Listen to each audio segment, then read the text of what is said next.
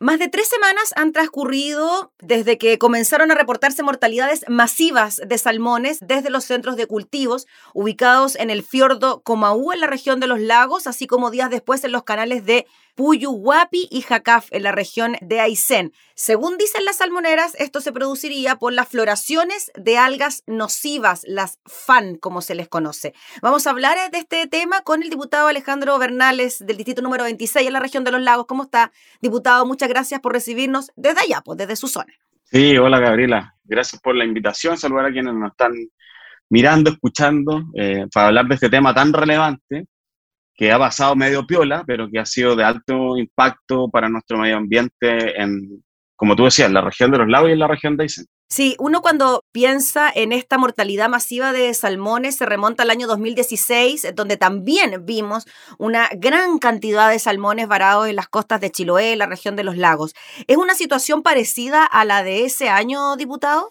Mira, uno, claro, el 2016 tuvo un gran impacto, no solo por, eh, por lo que ocurrió con esta gran mortandad donde la industria demostró que no estaba preparada para poder enfrentar ese tipo de, de situación. Hay que recordar que en el 2016 muchos de los salmones que murieron en, en, en, los centros de cultivo, en estas jaulas que ven las personas probablemente tienen en la memoria eh, cuando vienen al sur y lamentablemente en algunos lugares les toca verlas, en lugares turísticos, etcétera, Em, muchos de esos salmones, por el estado que tenían de descomposición, fueron arrojados al mar, hacia el interior. Y eso, coincidentemente o no, es algo que aún eh, genera especulaciones. Hubo un buque científico, incluso que, que, tuvo que hacer un estudio respecto a, lo que, a, la, a la vinculación que tuvo esta muerte de salmones arrojados además al mar con una fuerte y algo que no habíamos visto hace muchísimos años, a mí por lo menos yo tengo 40 años, no me haya tocado verlo, eh, fue una situación de marea roja en prácticamente toda la provincia de Chiloé, lo que impidió que los pescadores pudieran salir a hacer su trabajo. Y ahí la ciudadanía probablemente se recuerda que Chiloé estuvo tomado, hubo grandes manifestaciones en Chiloé, en Puerto Montt, el gobierno tuvo que responder con bonos de emergencia y ahí, bueno, la, los pescadores artesanales vinculaban esta acción de la muerte de los salmones un par de meses antes con, eh, con la marea roja. Eso, como te digo, eso quedó siempre en la especulación. Hubo un buque, buque científico que descartó que eso fuera así, pero quedó la sensación instalada en nuestra región y hoy día, eh, varios años después, tenemos esta situación en el fiordo de Comau, en la región de los lagos, donde a raíz de una floración de algas, que hay que decirlo, las floraciones de algas si bien son algo que se ha producido y se produce durante mucho tiempo, pero acá lo que se está generando y lo que están diciendo los científicos es que existiría una vinculación entre, por ejemplo, los nutrientes que tienen los, los alimentos de salmón con un efecto acelerante para este crecimiento de algas, porque estas algas crecen con, claro, con la diferencia de temperaturas. Entonces, eh, es cierto, hoy día está lloviendo en nuestra región, pero hace dos semanas atrás veníamos de una larga sequía, con muy poca lluvia, con altas temperaturas, con los ríos que están en la provincia de Palena, que obvio, en, ¿cierto? Su cauce llega al mar y eso regula la temperatura porque entra agua fría al mar, esos ríos bajaron su intensidad, su caudal y hace que las temperaturas suban. Entonces se mezclan justo en este fiordo, existían ciertos centros de cultivo donde los peces, a raíz de esta floración de algas, para contarle a la ciudadanía, que a la gente que no está viendo, esta floración de algas hace que sean unas, unas microalgas muy pequeñas, entren a las brancas de, de, de los salmones, los terminen ahogando y además consumen el oxígeno que está cerca. Entonces, los salmones se empiezan a morir. Eso es lo que produce entonces el alga, le quita el oxígeno para que puedan respirar, básicamente. Eso es lo que sucede por la gran cantidad de algas. Exactamente. Y diputado, ¿qué le parece a usted que dentro de este análisis que se haga siempre, siempre. Estaba leyendo un, artículo de CIPER que hablaba también sobre la materia y lo relacionaba con la sequía, que siempre a este tipo de eventos se relacionan con el cambio climático. Ok, se mueren los salmones, hay más alga por el cambio climático. No tenemos agua, hay sequía solo por el cambio climático. Y claro, sabemos que hay muchos aspectos que pueden influir mm. en estos dos ejemplos que estamos dando. ¿Usted cree que tiene que ver efectivamente solo con el cambio climático, por ejemplo, el tema de los salmones? Sí, yo creo que la industria no tiene que taparse los oídos no tiene que taparse el oído, tiene que escuchar a a todas las personas que no solo trabajan en la industria, sino que también han estudiado y son académicos y especialistas en estos temas, que acá en la región hay muchísimos, y que varios de ellos han manifestado justamente narrando y relatando lo que yo acabo de decir, que podría existir una relación de nuevo entre los alimentos, los nutrientes y la floración de algas. Hay otros que incluso dicen que los mismos salmones, por el oxígeno que, que emiten, ¿cierto? Eh, también podrían eh, influir en esta toma de decisiones. Pero aquí lo que no debe hacer la industria es taparse lo digo. Mira, Gabriela, yo denuncié esto el 5 de abril, lo subí a mis redes sociales, y el 5 de abril recibí, como se dice en buen chileno, la capotera de la industria diciéndome que nosotros no teníamos idea, que esto era algo absolutamente normal, que esto ocurría incluso cuando Darwin visitó nuestro continente, había registrado floraciones de algas en algunos de sus estudios y que esto, por lo tanto, había aquí que esperar que la misma naturaleza o la misma divinidad se hiciera cargo de que esto desapareciera. Entonces yo creo eh, que a medida que han pasado los días del 5 de abril, ya hemos escuchado voces especialistas y indican que puede haber una relación, yo creo que acá lo que tiene que hacer es efectivamente hacer la autocrítica, ver que se está haciendo mal, que se está haciendo bien también, por supuesto, y eh, reaccionar. Hacer una pesca lo mismo. Hacer una pesca, hay que decirlo, nuestra región es un, servicio que es muy pequeñito para eh, las dimensiones que tiene la, la, región. Incluso no tienen embarcación para ir a fiscalizar algunos centros de cultivo. Entonces, muchas veces van con la Armada o otras, y así, esto es una realidad, van con las mismas empresas. Entonces la avisan un par de días antes, los vamos a ir a fiscalizar y en un mismo bote de, eh, de, alguna, de alguna de las industrias van y supervisan. Entonces aquí hay una serie de factores que, eh, que hay que analizar y, como decía, lo peor acá es hacer oídos sordos y echarle la culpa eh, a la naturaleza en este caso. Diputado, aquí estamos hablando de una empresa en particular, de varias empresas salmoneras, a quién se le puede atribuir la responsabilidad, porque si bien, claro, eh, se puede decir que esto es a causa del cambio climático, pero de todas maneras hay una responsabilidad, imagino yo, por parte de aquellas empresas que tienen a su cuidado estos salmones para su reproducción mm. y posterior comercialización. Sí, mira, en específico en la región de los lagos hay una empresa que es Camanchaca, que es la que ha tenido el, foco de atención respecto a la mortalidad de salmones que tuvo. Ahí ya se retiraron más de 3.300 toneladas de salmones muertos.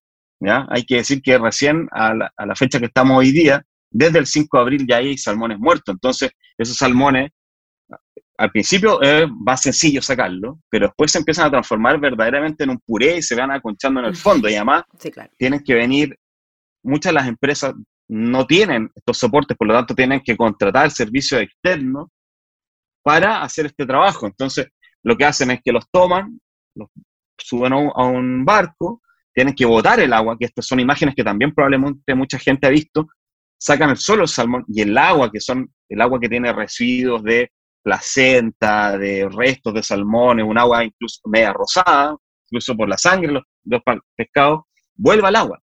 Y ellos se llevan los pescados en esos barcos que además los tienen que congelar, porque se van congelados de al, destino donde tienen que reducirlo, que finalmente terminan siendo harina de pescado. Muchos de los salmones se fueron, algunos se fueron por mar hasta Talcahuano y otros también se van eh, por camiones. Entonces, ese es más o menos el, proceso. Aquí estamos hablando de 1.300 toneladas de salmones muertos, que aún, y eso es lo que nos interesa saber, y por eso igual eh, hemos citado la Comisión de Pesca, a los diferentes actores, a la industria, organizaciones, a científicos, para que también tener una relación del impacto que esto puede tener en nuestro medio ambiente, que aún no tenemos ciencia cierta qué es lo que podría eh, ocurrir. Y en el caso de ICEN hay más empresas, no sé los nombres de cada una de las empresas para poder mencionarlas, pero ahí hay más empresas que se vieron afectadas por una situación similar. Diputado, ¿cuáles son los riesgos de que se mm, produzca una situación más crítica de la que hemos visto hasta ahora? ¿Qué podría ocurrir de ahora en adelante si es que esto no se puede controlar?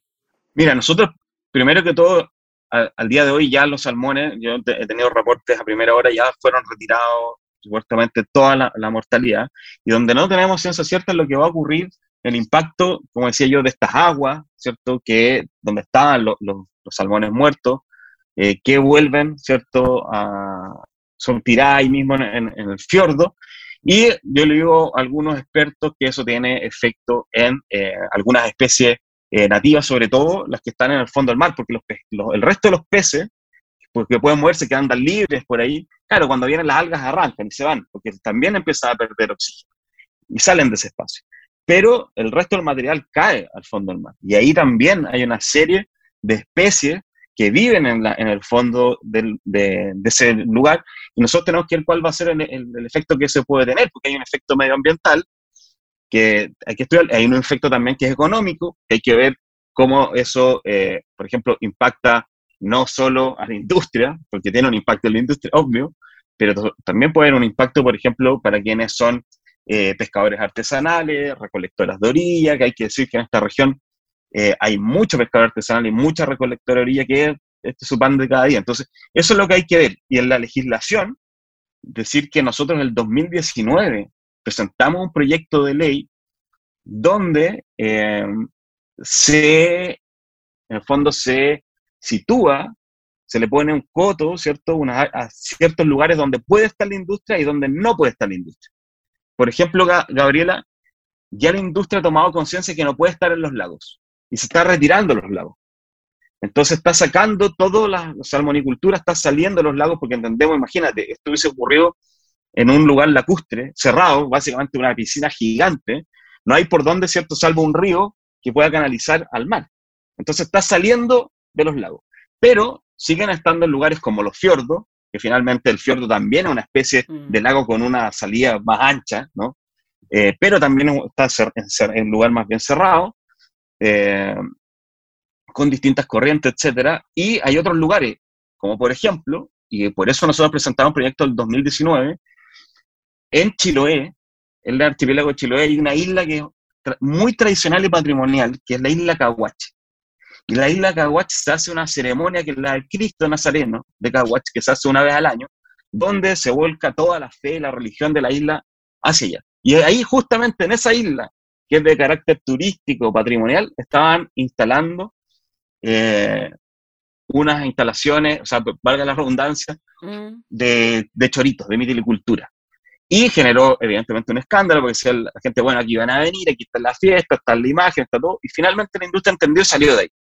En Magallanes se estaban colocando en el estrecho Magallanes, en algunas partes que eran de circulación de pueblos originarios y así también en canales. Por lo tanto, este proyecto lo que busca es decir dónde pueden y dónde no pueden estar. O sea, sería impensable que estuviera, por ejemplo, en la industria en un lugar que sea una reserva nacional. Pero lamentablemente eh, podrían haber casos de ese tipo. Entonces hay que regularlo. Diputado, ¿por qué ahora usted cree que se están produciendo estas situaciones de muertes masivas de salmones?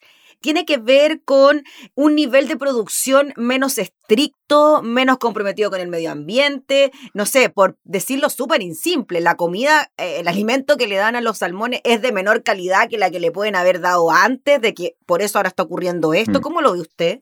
Mire, yo he hablado con muchas personas de la industria, porque acá en Puerto Montt, en la región de los lagos, para, ampliarlo, eh, la industria genera 70.000 empleos.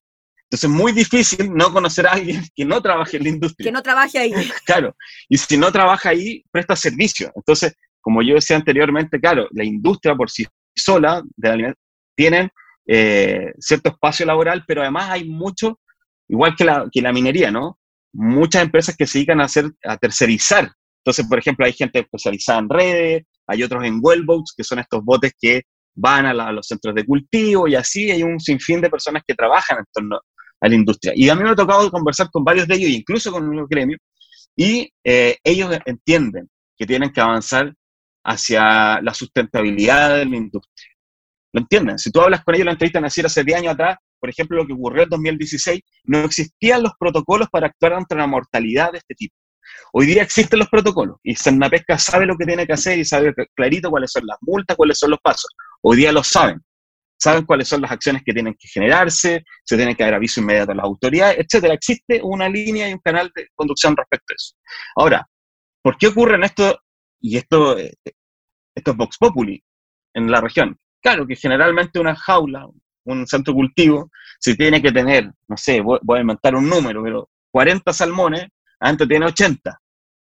Entonces, claro, porque en un espacio tratan y tratan de eh, tener más salmones para tener más cosechas, más salmones para, para la venta.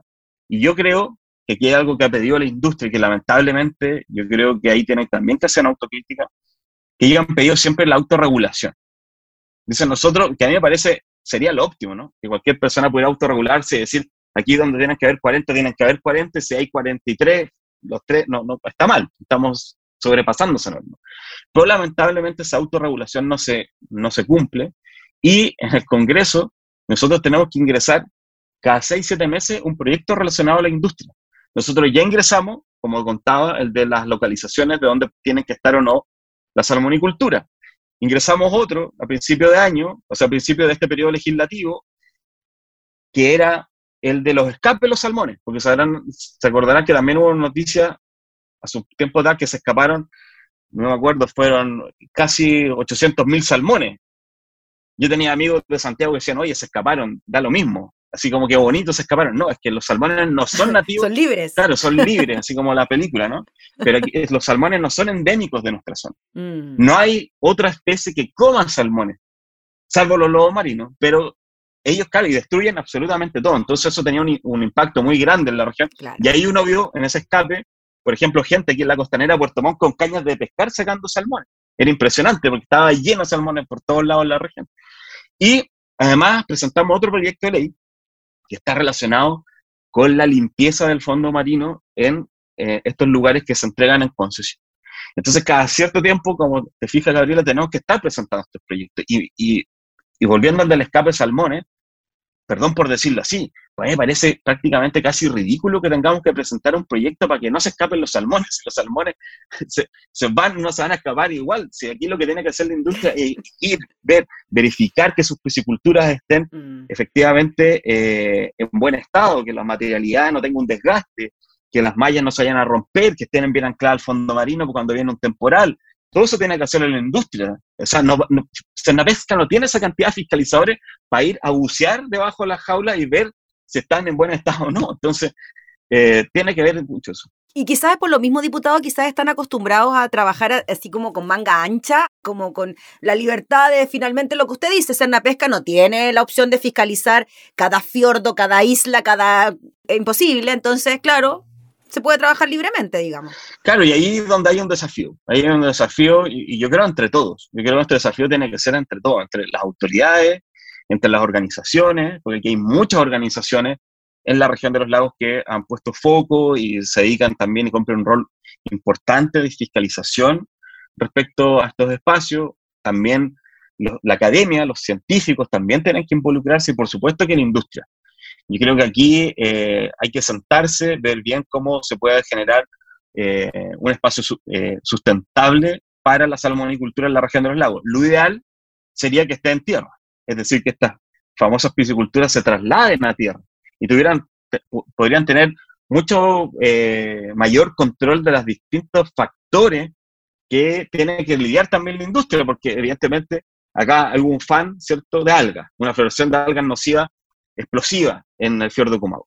Pero también está el tema del virus ISA, que también nos impactó hace varios años atrás, de un, un piojo que se le pega al, eh, al salmón, los salmones se enferman, etc. En un lugar podría ser mucho más sustentable, pero eh, económicamente es inviable hoy día poder hacer algo así eh, y requiere que se avance probablemente en tecnología y otras cosas para llegar a esa solución que sería la ideal, pero que hoy día no está a la mano. Diputado, para cerrar, el tema de la mm, sesión de la Comisión de Pesca para analizar precisamente este tema, ¿están convocados quiénes? ¿Qué autoridades, perdón? Sí, mira, nosotros la Comisión de Pesca, y esto fue una solicitud que, que yo no soy miembro de la comisión, pero fui la semana pasada justamente a poner este, este punto porque nos interesaba analizarlo, entonces estábamos eh, invitados en la pesca, la Superintendencia de Medio Ambiente, eh, una organización que, que, ha estado ahí siempre, eh, que ha fiscalizado a la industria y otros eventos medioambientales de la región, que Defendamos Chiloé. Invitamos a Fundación Winay para tener una mirada más bien científica, especialista en, el tema, y también eh, a la industria representado por eh, Salmon Chile, que en este caso eh, es el gremio, porque aquí hay dos gremios salmoneros, el Consejo del Salmón y Salmón Chile, y en Salmón Chile es eh, el gremio donde está, en este caso, en la región de los lagos eh, Camanchaca. Por lo tanto, ellos están eh, atentos. Y yo, por lo menos, en mi parte, mi rol fiscalizador no solo hacer la comisión, hemos estado enviando oficios mm. y hablando con todos los actores. Cuando digo con todos los actores, así de transparentes con todos los actores, porque nos interesa que el fiordo Comau no solo no se vuelva a repetir, sino que también tener certeza del impacto que podría tener al medio ambiente en nuestra región. Muy bien, pues diputado Alejandro Bernales, le agradecemos enormemente por su tiempo para hablar de este tema, para visibilizar una situación que se registra ya en su zona y que, bueno, ojalá se tomen las acciones prontamente para evitar consecuencias mayores. Así que muchas gracias por su tiempo. Gracias a ti, Gabriela. Que estés bien. Que esté muy bien. Era el diputado Alejandro Bernales hablando sobre una nueva situación que afecta a los salmones en el sur del país.